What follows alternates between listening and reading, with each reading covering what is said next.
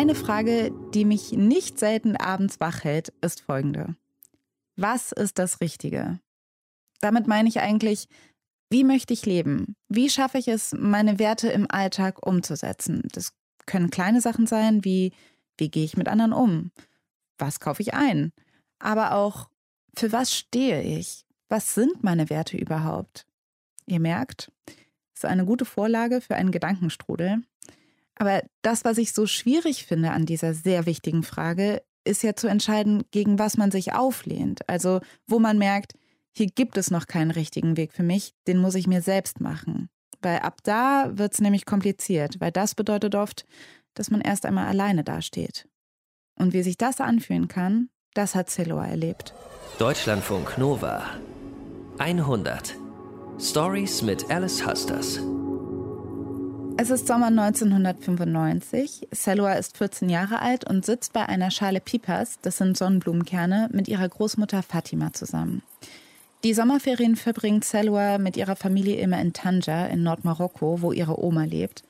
Und die beiden sitzen vor dem Haus, als die anderen Siesta halten. Sie sprechen darüber, wie die Oma sich schon in Marokko in den 50er Jahren für Frauenrechte eingesetzt hat, wie sie wegen Forderungen nach fairem Lohn ihren Job als Krankenschwester verlor. Oma Fatima ist eine sehr spirituelle Frau. Für sie steht Glaube in direktem Zusammenhang mit Menschlichkeit. Sie vermittelt Selua von klein auf ein Frauenbild, das für ihre Generation alles andere als selbstverständlich ist. Ja, und dann kommt der Punkt, wo meine Oma dann sagt, Selua, egal was du tust, egal was du machst, die Hauptsache ist, du musst dir selbst gegenüber treu bleiben und egal wofür du dich entscheidest und du dahinter stehst, ist es auch egal, was andere Leute denken oder, oder was sie davon meinen. Die Hauptsache ist, du bist dir selbst gegenüber total treu und auch im Reinen mit dir selber. Und das ist das, was zählt. Oma Fatimas Worte heilen in Zelua nach. Also das zu sagen ist eine Sache, aber das zu leben ist nochmal eine ganz andere Sache. Und das fasziniert mich dann auch an meiner Großmutter, dass das auch gelebt wird. Lena Rocholl, du erzählst uns heute Selwas Geschichte.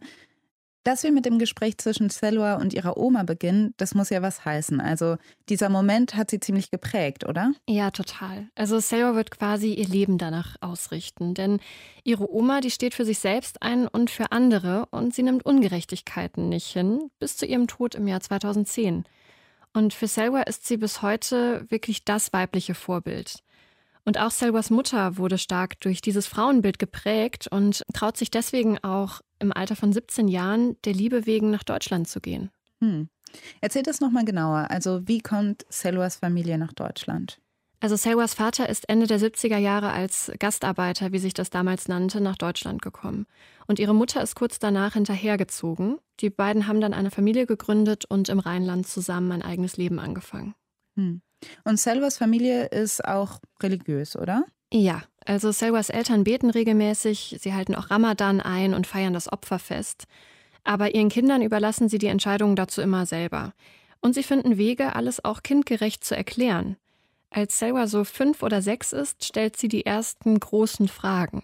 Und dann sehe ich so meine Eltern beten und als sie dann fertig sind, dann habe ich mich zu meiner Mama gesetzt und habe dann gefragt, also, was macht ihr denn hier? Was ist das denn? Dann sagte die, ja, wir beten. Dann habe ich gefragt, ja, aber was ist das denn?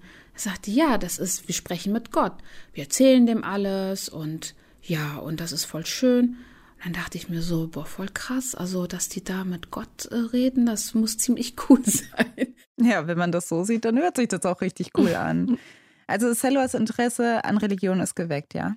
Ja, genau. Und deshalb will Selwa in der Grundschule dann auch Ende der 80er unbedingt in den katholischen Religionsunterricht. Ja, ah ja. damals gab es auch hauptsächlich katholischen oder evangelischen Religionsunterricht. Oder? Ja, richtig. Und, und Selwa soll stattdessen in den Türkischunterricht gehen, mhm. ähm, obwohl sie überhaupt nichts mit der türkischen Sprache anfangen kann und auch keinerlei Verbindung dazu hat.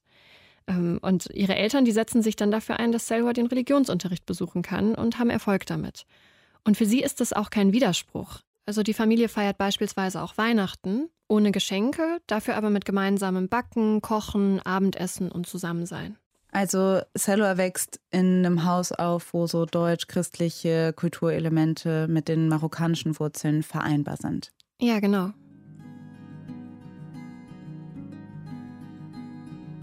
Es ist ein sonniger Tag im Herbst 1997 und Selwa ist gerade 16. Ihre Familie will auf einen gemeinsamen Spaziergang rausgehen und alle machen sich fertig. Selwas Eltern und ihre drei Geschwister gehen vor, warten vor der Tür. Und ja, dieses, dieses, ich will jetzt nicht sagen, so ah, mega aufgeregte, aber schon ein bisschen aufgeregte Gefühl, so vor, vorm Spiegel zu treten und zu sagen, sieht gar nicht mal so schlecht aus. Mal schauen, wie der Rest drauf reagiert. Aber so schon tief im Inneren zu wissen, es wird jetzt nicht gerade so mit, würde ich mal sagen, mit Applaus empfangen, sondern da wird es auf jeden Fall Gegenstimmen geben. Selva hat ein leicht mulmiges Gefühl, hofft innerlich ein bisschen, dass sie für ihr Aussehen einfach ein Kompliment bekommt und man spazieren geht, ohne dass es weiter Thema ist. Aber sie weiß auch, dass das sehr unwahrscheinlich ist. Und dann komme ich raus und sage, ja, wir sind startklar. Und dann erst einmal so die Blicke, so nach dem Motto, äh, in dem Aufzug? Ihre Familie guckt sie mit großen Augen an. Selwas Vater fällt alles aus dem Gesicht.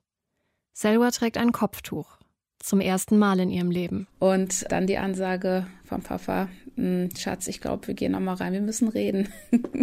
die beiden gehen zurück ins Haus, setzen sich zusammen und er sagt, dazu, Schatz, ich muss dir ganz ehrlich sagen, das ist nicht nur ein Stück Stoff, was du jetzt mal gerade auf, äh, auf den Kopf äh, setzt, du dir legst. Das wird weitreichende Konsequenzen mit sich bringen. Die Menschen werden nur noch das Stück Stoff sehen. Die werden nicht dein Herz sehen, die werden nicht deine Seele sehen, sie werden nicht sehen, wer du bist, was du magst, was du kannst. Sie werden nur noch dieses Stück Stoff sehen. Und ich muss dir ganz ehrlich sagen, ich möchte das nicht. Ich, ich, ich habe Angst um dich. Selwa ist ziemlich stur und beharrt auf ihre Entscheidung. Auch ihre Mutter versucht, sie davon zu überzeugen, doch wenigstens erstmal das Kopftuch wieder abzunehmen. Wenn sie volljährig sei, könne sie ja nochmal überlegen.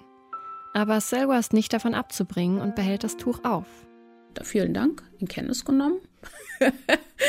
ich mach das mal. Mal gucken, was bei rauskommt. Und als sie dann kurz danach den Spaziergang antreten, spricht sie der Nachbar an. Nach dem Motto hier, ne? Hat der Papa dich gezwungen, das Tuch anzulegen und muss dann schon ein bisschen so verschmitzt lächeln, so nach dem Motto, wenn du wüsstest. wenn du wüsstest, was es da für Diskussionen gibt. Ganz im Gegenteil, das ist meine Entscheidung und ich möchte das und ich möchte das ausprobieren und ich möchte das jetzt erst einmal tragen. Und mir dann aber in dem Moment klar wird, also was für dich so easygoing ist und total normal, löst bei anderen Menschen vielleicht so ganz andere Sachen aus. Also Selua entscheidet sich ziemlich jung schon Kopftuch zu tragen und die Familie reagiert eher besorgt und auch der Nachbar lässt so einen blöden Spruch fallen. Mhm. Beeinflusst sie das irgendwie? Also lässt sie es dann doch? Nee, also Selwa bleibt dabei. Sie trägt ab jetzt Kopftuch und sie hat so eins an, das alle Haare verdeckt und seitlich am Hals unterhalb vom Kinn zusammengebunden ist. Mhm. Das ist einerseits, weil sie damit ein bisschen gegen ihre Eltern auch rebelliert und das optisch schön findet und andererseits, weil das Ganze für Selwa ein Teil einer intensiven Identitätssuche ist. Ja, also meinst du, es geht ihr auch mit dem Kopftuch um so ein Zugehörigkeitsaspekt. Ja, genau. Also sie setzt sich zu dem Zeitpunkt stark mit ihrer Religion und ihrer marokkanischen Herkunft auseinander. Und mit der Zeit wird das Kopftuch dann für Selwa unverzichtbar. Sie betet mhm. jeden Tag, hält Ramadan ein und identifiziert sich sehr mit der Version des Islam und der Kultur, die sie zu Hause vorgelebt bekommt.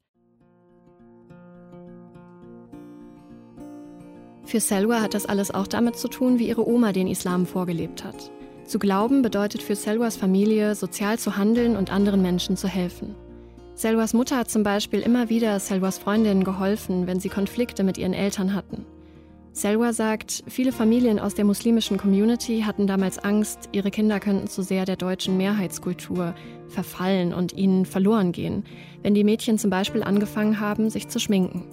Selwas Mutter hat dann zwischen ihnen und ihren Eltern vermittelt, wie so eine Art private Sozialarbeiterin. Begründet hat sie das mit ihrem Verständnis von Religion. Für Selwa wird der Glaube deshalb so wichtig und wertvoll, weil er ihr immer vermittelt hat, wie man ein guter Mitmensch sein kann. Und deshalb steht für sie nach dem Abitur auch direkt fest, was sie mal beruflich machen will. Soziale Arbeit. Sie will im direkten Kontakt mit anderen Menschen helfen. Selwa beginnt im Herbst 2000 dann erstmal einen Studiengang in Religionswissenschaften als Basis für das Studium der Sozialpädagogik, das sie daran anschließen will. Sie lernt viel über den Islam in der Theorie und versteht Zusammenhänge und Verortungen der Religion. Es ist ein Dienstagnachmittag im Spätsommer. Selwa ist gerade 19 Jahre alt und auf dem Heimweg von der Uni. Sie wohnt mit ihrer Familie in Siegburg, nur 20 Minuten Bahnfahrt von der Uni in Köln entfernt. Ich steig aus der Bahn, will die Straße überqueren und schaue, wie, wie ein Auto immer schneller wird. Das Auto beschleunigt weiter und rast direkt auf Selwa zu. Es bremst nicht ab und als Selwa das realisiert, springt sie gerade noch so auf den Bordstein. Dann wird der Mann, was ich dann auch äh, gesehen habe, immer langsamer und, und, und brüllt und schreit und beschimpft mich und demnächst bist du dran und Kopftuchschlampe und ich denke mir so, was, was will dieser Mensch von mir? Warum, warum, was? Alles geht total schnell. Selwa ist wie benebelt und kann überhaupt nicht begreifen, was gerade passiert ist. Sie fragt sich, was das war, warum dieser Mann sie so beleidigt hat, warum er so in Rage war und total außer sich. Am liebsten will sie sofort mit ihren Eltern sprechen und ihnen erzählen, was gerade los ist. Aber zu dieser Zeit gibt es keine Smartphones und das Handy, mit dem man ab und zu telefoniert oder eine SMS schreibt, hat man auch nicht immer dabei. Selwa geht nach Hause und schließt die Tür auf. Und da sehe ich nur, wie meine Eltern total aufgelöst sich die ganze Zeit Sachen im Fernsehen angucken. Dann komme ich rein und schaue, auf jeden Fall irgendeine Katastrophe ist passiert. Sowohl mein Vater als auch meine Mutter haben Tränen in den Augen und gucken und sagen, oh mein Gott, das, da, da, da ist eine Katastrophe eingeläutet worden. Das ist ganz, ganz schlimm. Es ist der 11. September 2001. Mit einem Mal wird Selwa alles klar.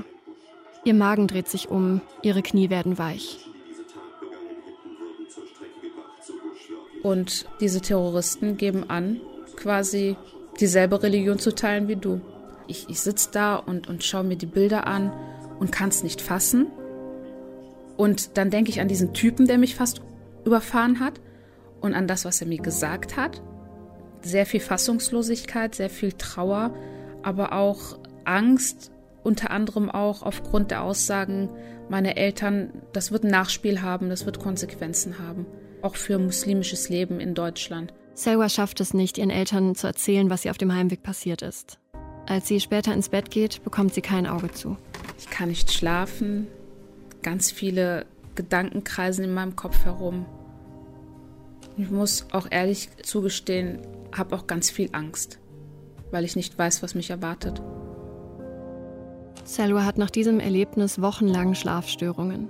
Immer wieder schießt ihr durch den Kopf, was passiert ist. Das hat mich echt aufgefressen und es gab auch Wochen danach kaum ein anderes Thema, was, was uns so intensiv in der Familie beschäftigt hat. Immer wieder muss sie in den ersten Monaten nach dem Anschlag Rede und Antwort zu ihrem Kopftuch, ihrer Religion und ihrer Herkunft stehen. Regelmäßig wird sie in dieser Zeit mit Terrorismus in Verbindung gebracht und stigmatisiert. Kopftuch gleich fundamentalistischer Islamismus.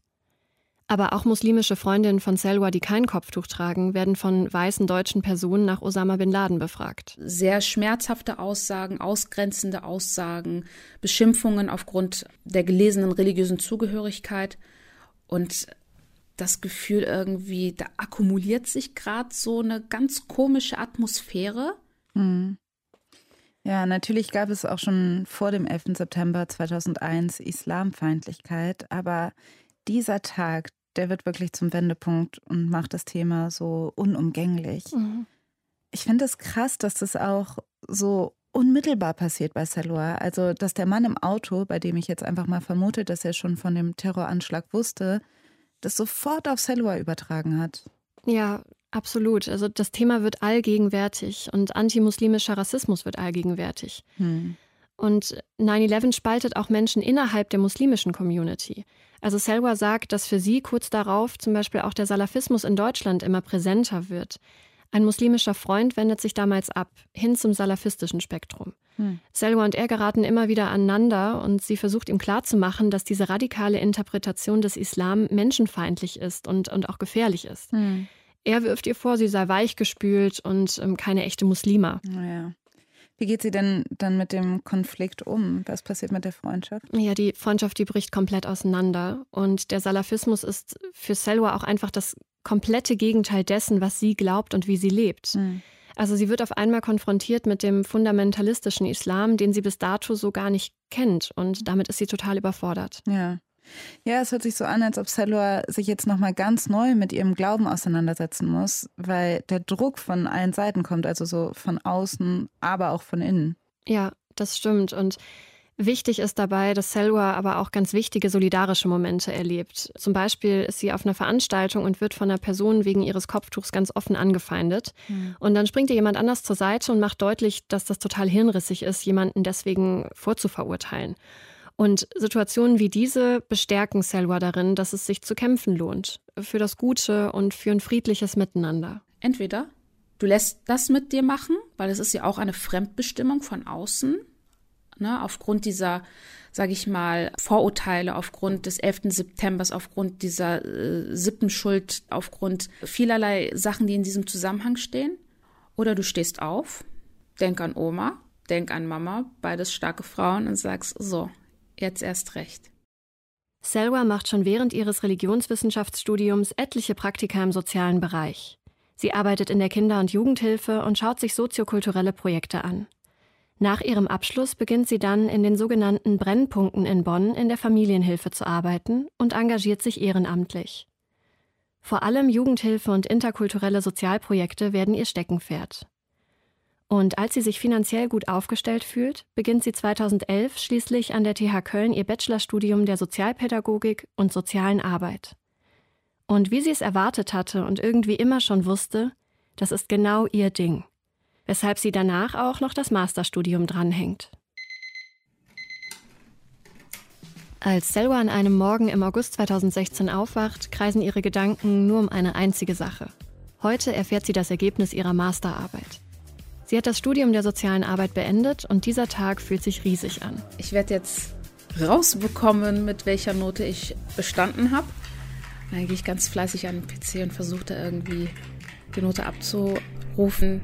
Natürlich funktioniert das auf dem ersten Anhieb nicht, wie es dann so ist, so, ne? Aber Selwa vertreibt sich ein bisschen die Zeit und aktualisiert immer wieder die Website. Oh, krass. 1, ja, läuft. und ich bin mega happy, weil ich mir denke, so super, ja, die Arbeit hat sich gelohnt und die schlaflosen Nächte. Selwa hat ihren Master mit 1,4 abgeschlossen. Damit stehen ihr die Türen offen. Sie läuft zu ihren Eltern und sagt, Leute, ich habe die Note und ich habe nicht nur bestanden, ich habe sehr gut bestanden und dann, dann nehme ich meine Eltern in den Arm, umarme mich ganz doll und dann fangen beide an zu weinen. Selwas Vater platzt vor Stolz. Er sagt, endlich sind das auch die Früchte unserer harten Arbeit, ähm, haben viel verzichtet, wir haben viel auch Schlechtes erfahren, aber dann kommt sowas und äh, dann macht das irgendwie alles wieder gut und ich wurde hier mit meiner Familie aufgenommen. Ich habe vier AkademikerInnen zurückgegeben. Ich hoffe, wir sind jetzt quitt, liebe deutsche Gesellschaft, so nach dem Motto. Und das ist ein sehr, sehr, sehr schöner Moment. Tränenreicher, aber sehr schöner, sehr positiver Moment. Und auch ein Moment der Erleichterung. Sie beginnt hauptberuflich als Streetworkerin und Sozialarbeiterin zu arbeiten. Unter anderem für den Caritasverband Bonn, eine katholische Institution, die Sozialdienste leistet. Also mir ist das ziemlich wurscht. Ist das ein jüdischer, ist das ein katholischer, ist das ein buddhistischer Verband oder Verein? Für mich zählt die Arbeit, für mich zählen die Menschen vor Ort und für mich zählt vor allen Dingen die großartige Arbeit, die man zusammen leisten kann. Ja, also dafür brauchst du keine Religion. Weil am Ende des Tages wollen wir, hoffe ich mal, alle dasselbe, dass wir in Frieden leben, dass wir in Liebe leben und dass es uns allen gut geht. Und da ist es ja eigentlich schnurzegal, welchem Karnevalsverein du angehörst, ja? Selwa lebt immer wieder vor. Wir sollten miteinander für das Gute einstehen, niemals gegeneinander. Und in den darauffolgenden Jahren etabliert sie sich als Sozialarbeiterin in der Gegend und erarbeitet sich einen guten Ruf. In dieser Zeit nehmen aber auch die Anfeindungen aus der islamistischen und salafistischen Szene zu. An einem sonnigen Tag, kurz vor Beginn der Sommerferien, wird Selwa für einen Vortrag in einen kleinen schwäbischen Ort in der Nähe von Stuttgart eingeladen. Sie ist mit dem Auto unterwegs. Und freue mich eigentlich total, neue Leute kennenzulernen. Ich bin eingeladen bei einer Gruppe von Studierenden und ja, Thema, Oberthema ist friedliches Zusammenleben. Wie können wir das gestalten? Und Wunsch ist dann auch gerne mit Handlungsstrategien nach Hause zu gehen. Selva macht sich während der Fahrt schon Gedanken zu ihrem Vortrag, dazu, was sie unbedingt mitgeben möchte und wie man das Gesagte am besten in die Tat umsetzen kann. Als sie ankommt, parkt sie vor dem Bürgerhaus und geht in Richtung Veranstaltungssaal. Doch bevor sie reingehen kann, wird sie von zwei großen, kräftigen Männern im weißen Kaftan begrüßt, die sie eindeutig der salafistischen Szene zuordnen kann du machst hier den Vortrag? Dann sage ich, ja, das ist das Ziel. Und dann schaut mich einer an und sagt, ja, würde ich aber stark von abraten. Selwa sagt den Männern, dass sie jetzt reingehen und ihren Vortrag halten wird. Und dann kommt, okay, wenn du meinst, wer nicht hören will, der wird fühlen. Hab mir großartig nichts bei gedacht, bin reingegangen, beziehungsweise bewege mich rein in den Raum, suche da noch die Veranstalterinnen. Selwa bereitet sich vor und das Bürgerhaus füllt sich. Es sind vor allem viele junge Menschen dort. Sie beginnt ihren Vortrag und dann setzen sich die beiden Männer in die erste Reihe. Und da werde ich systematisch unterbrochen. Also das Ziel ist einfach, diese Veranstaltung zu sprengen. Wir brauchen drei Sachen. Ein gutes, aufrichtiges Herz, Geduld und Liebe. Die beiden Männer rufen immer wieder, man solle auf keinen Fall auf diesen Euro-Islam hören, den Selwa versuche hier zu verkaufen. Und das, obwohl sie lediglich über solidarische Bündnisse und ein friedvolles Zusammenleben referiert. Aber für die beiden stellt sie ganz offensichtlich eine Bedrohung dar. Die Zuhörenden lassen sich davon allerdings nicht beeindrucken. Selwa lässt sich auch nicht aus dem Konzept bringen und beendet ihren Vortrag. Es schließt sich eine rege Diskussionsrunde an. Handlungsstrategien werden entwickelt und die beiden Männer im Kaftan verlassen das Bürgerhaus. Trotz allem fühlt sich der Abend für Selwa gelungen an. Sie freut sich über den Austausch und die motivierten Studierenden. Schließlich macht sie sich auf den Heimweg. Die lange Autofahrt zurück nach Hause steht an. Ich gehe raus aus dem Veranstaltungssaal Richtung Parkplatz und denke mir aber schon aus der Ferne so, steht das Auto irgendwie ein bisschen komisch komme näher und sehe, alle Reifen sind zerstochen. Gehe dann rum, möchte dann quasi das Auto aufschließen und sehe dann an der Windschutzscheibe einen Zettel mit den Worten, ja, das nächste Mal bist du dran. Und dann auch die Erkenntnis, okay, es sind nicht nur Worte. Gut, dieses Mal war es das Auto. Auf dem Zettel steht, demnächst bist du dran das ist jetzt also richtig hart. Uff, also da will jemand Selwa mit allen Mitteln zum Schweigen bringen. Ja, genau. Aber das war ja wahrscheinlich auch nicht die erste Drohung dieser Art, oder? Nein, leider nicht. Das war einfach nur ein sehr heftiges Erlebnis und was sehr, sehr deutlich ist. Aber auf verschiedenste Arten und Weisen passiert ihr das immer wieder, gerade aus der Salafistenszene. Also da mhm. wurde sie zum Beispiel auch mal von einem Freund aus einer Moschee angerufen, der sie dann hat mithören lassen, wie gerade von der salafistischen Szene eine Hetzrede auf sie gehalten wurde, auf sie und ihren Euro-Islam. Also ihr Engagement für so ein friedliches und freies Miteinander, auch im Sinne des Glaubens, das ist für Menschen, die ein radikales Verständnis vom Islam haben, ein richtiges Feindbild. Hm. Euro-Islam, ich finde auch diesen Begriff schon allein so vielsagend. Mhm. Also diese Angst vor der Unvereinbarkeit zwischen sogenannten europäischen Werten und dem Islam. Das haben ja Islamisten oder Salafisten und Rechte quasi gemeinsam. Ja, das ist absolut so und das ist auch ein Grund, weshalb Selwa von beiden Seiten angegriffen wird. Also mhm. zum einen ist sie für die Rechten ein Riesenproblem, weil sie quasi als Kopftuchträgerin da die deutschen Jugendlichen nicht verwirren soll und mhm. nicht beeinflussen soll mit ihrer Religion. Und die salafistische und islamistische Szene möchte eben nicht, dass sie ihr liberales Islamverständnis verbreitet und mhm. damit Menschen beeinflusst. Es ist Frühjahr 2017. Selwa ist gerade an einer Schule, an der sie verschiedene Sozialprojekte für Jugendliche leitet. Und da kommt ein Mädchen auf mich zu, so ungefähr 16, und sagt, Selwa, ich, ich muss unbedingt mit dir reden. Ich habe ein richtig großes Problem. Also jetzt nicht ich, aber ein Freund von mir. Und wir suchen uns ein ruhiges Fleckchen und dann sagt sie zu mir, es ist gerade richtig krass, was hier abgeht. Ein Freund von mir, der hat ein riesengroßes Problem. Der hat richtig Stress mit seinen Eltern, wird auch geschlagen. Da ist auch Freiheitsberaubung im Spiel und der darf nicht mehr raus und der kriegt auch nichts mehr zu essen. Selwa kann gar nicht fassen, was das Mädchen da gerade erzählt. Ich denke mir erst einmal, okay, bin ich jetzt im falschen Film? Also Moment mal, ich brauche Details. Was ist los? Da erzählt das Mädchen, dass ihr Freund vom Vater mehrere Tage zu Hause eingesperrt wurde. Seine kleine Schwester habe ihm heimlich die Tür geöffnet, sodass er fliehen konnte. Jetzt sei er bei ihr zu Hause in ihrer WG und verstecke sich dort.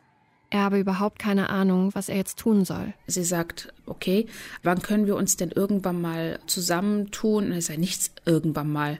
Wir machen das so schnell wie möglich. Also, das hört sich richtig böse an. Am nächsten Tag besucht Selwa das Mädchen zu Hause, um nach dem Jungen zu sehen und herauszufinden, wie sie ihm am besten helfen kann da steht auf einmal so ein, so ein richtig schmächtiger, geknickter Mensch vor mir, so richtig mitgenommen und gebrochen. Das zwickt mich dann irgendwie so in dem Moment so richtig äh, im Herzen, weil mir das so richtig leid tut, weil allein das, was ich jetzt so oberflächlich von dem Mädchen gehört habe, zeigt mir schon, dass das so ein richtig komplexer Fall wird. Er ist total schüchtern und meidet Augenkontakt. Selwa hat das Gefühl, dass er sich schämt. Und im Gespräch stellt sich dann heraus, dass der Junge, der aus einer muslimischen Familie stammt, homosexuell ist und sein Vater davon erfahren hat. Daraufhin hat er ihn verprügelt und eingeschlossen. Er hat Misshandlungsspuren am ganzen Körper. Selwa kann nicht fassen, was ihm zu Hause widerfahren sein muss. Sie erklärt ihm, dass es wichtig ist, jetzt im Krankenhaus die Spuren sichern zu lassen und bietet ihm an, dass sie ihn dorthin fährt und ihn dabei begleitet. Und dann schaut er mich an, total beängstigt so. Und dann sagt er mir, nein, kann ich nicht. Ja, warum denn nicht? Ich habe einen Bruder, der sitzt im Knast. Der hat mir schon bereits ausrichten lassen, dass was mein Vater nicht vollenden wird, also ihn zu töten, wird er machen. In Schulen in der Familie, das geht nicht. Selwa wird klar, wie schwierig die Lage ist und dass alle konventionellen Wege, ihm zu helfen, ausscheiden. Das Gute ist, dass er bald 18 wird und damit sehr bald auf eigenen Beinen stehen kann. Der Ernst der Lage liegt auf der Hand, also das heißt ganz schnelles Handeln, weil es ja auch lebensbedrohlich für den Jungen ist. Wie bekommen wir diesen Jungen aus Reichweite der Personen, die ihm schaden wollen? und vor allen Dingen äh, in Sicherheit, so dass er auch die Möglichkeit hat, von diesem ganzen Stress und von dieser ganzen Angst runterzukommen und nicht mehr um sein Leben bangen zu müssen. Die beiden führen dann noch ein langes Gespräch darüber, wie zerrissen der Junge ist. Er sagt, dass er trotz seiner Homosexualität Muslim sein will und von Gott geliebt werden möchte. Dass sein Vater ihm aber sagt, er sei für Gott gestorben. Selwa macht ihm deutlich, dass Gott ihn genauso liebt, wie er ist. Du bist super, wie du bist. Das ist eine Orientierung und das ist eine Identität und das ist ein Teil von dir und das bist du und das ist gut so. Selwa organisiert mit KollegInnen verschiedenster Bereiche das Untertauchen des Jungen. Durch die eindeutige Gewalteinwirkung des Vaters und die Folterspuren an seinem Körper ist der Bestand der Kindeswohlgefährdung klar. Dadurch können Selwa und ihre KollegInnen ohne Kenntnis der Eltern dafür sorgen, dass der fast 18-Jährige von seiner Familie wegkommt. Er kriegt einen neuen Namen, zieht in ein anderes Bundesland mit gesperrter Adresse. SozialarbeiterInnen fangen ihn dort auf. Er beginnt ein neues Leben. Und er berichtet Selwa während dieser Zeit, dass er sich dank ihrer Gespräche das erste Mal wieder getraut hat zu beten. Selwa, ich glaube, du hast recht. Gott liebt mich wirklich. Hm. Man kann also sagen, Selwa hat diesem Jungen wirklich das Leben gerettet, ne? Ja. Stehen die beiden noch in Kontakt? Tatsächlich immer noch. Also ab und zu bekommt Selwa ein Lebenszeichen und sie weiß, dass er heute glücklich mit seinem Partner zusammenlebt und ein freies Leben hat. Ja, wie schön. Aber die Familie weiß nach wie vor nicht, wo er ist? Nee, also seine Eltern haben bis heute keine Ahnung, wo er lebt und wie sein neuer Name ist. Hm. Und die Geschichte, die prägt Selwa auch total stark und sie berät bis heute queere Muslime und Muslims und hilft ihnen gleichzeitig religiös und frei leben zu können das zu vereinen miteinander, also den Glauben und die Homosexualität. Ich finde, in dieser Geschichte merkt man ja, unter welchem Druck Selwa mit ihrer Arbeit steht, weil sie irgendwie in keine Schublade passt von dem, was die Gesellschaft über Musliminnen denkt. Also innerhalb und außerhalb der muslimischen Community. Die einen finden sie zu liberal und Die anderen regen sich über ihr Kopftuch auf. Wie ist es denn mit Selwas Eltern? Also sind sie mittlerweile okay damit, dass Selwa Kopftuch trägt? Also tatsächlich ist das bis heute Thema und Selwa sagt, mein Vater gehört wirklich immer noch zu den Personen, die es sehr willkommen heißen würden, wenn ich sagen würde, okay, gut, ich habe da nochmal reflektiert, vielleicht doch nicht so notwendig, einfach aus dem Grund, dass er sich enorm große Sorgen macht. Und das sagt er auch ganz offen, es ist einfach diese Ohnmacht und diese Angst, sein Kind nicht beschützen zu können und da irgendwie als Ziel ausgemacht zu werden. Er versucht dann auch irgendwie so Alternativen mit mir rauszuspielen. Ja, muss es denn ein Kopftuch sein? Kann es denn nicht eine Mütze werden? So nach dem Motto. Das klingt irgendwie nett, wie sie das erzählt. Aber wenn man sich nochmal vor Augen führt, warum Salors Vater das möchte, dann werde ich in erster Linie wütend. Kopftuch zu tragen bedeutet hierzulande, sich zur Zielscheibe für rechte Angriffe zu machen und sich ständig rechtfertigen zu müssen. Es bedeutet, dass manche dich als einen Angriff auf ihre eigene Identität sehen, als ob Kopftuchtragen eine reine Provokation sei. Der 11. September ist jetzt 20 Jahre her. Und was ist davon übrig? 20 Jahre Terror, 20 Jahre Krieg und, wenn man so einen Blick auf die Nachrichten wirft, wenig Aussicht auf Frieden. Was man aber nicht vergessen darf, die letzten 20 Jahre waren kein Kampf zwischen Musliminnen und Nicht-Musliminnen. Ich glaube, das ist in vielen Köpfen noch so. Aber die Gruppe, die am meisten leidtragend sind bis heute, das sind Musliminnen selbst. Diejenigen, denen abgesprochen wird, selbstbestimmt und frei ihre Religion auszuüben, von der fundamentalen wie von der nicht-muslimischen Seite. Und es gilt weltweit, auch in Deutschland. Danke dir, Lena Roche, dass du uns heute Saloas Geschichte erzählt hast. Das Team um diese 100-Geschichte sind Julia Roche, Nilofa Elhami und Daniel Evers. Und falls ihr eine Geschichte habt, bei der ihr denkt, die soll in der 100 laufen, dann schreibt sie uns an 100.deutschlandfunknova.de. Ich bin Alice Hasters und wir machen eine kleine Pause und sind am 15. Oktober wieder da. Deutschlandfunk Nova 100 Stories mit Alice Hasters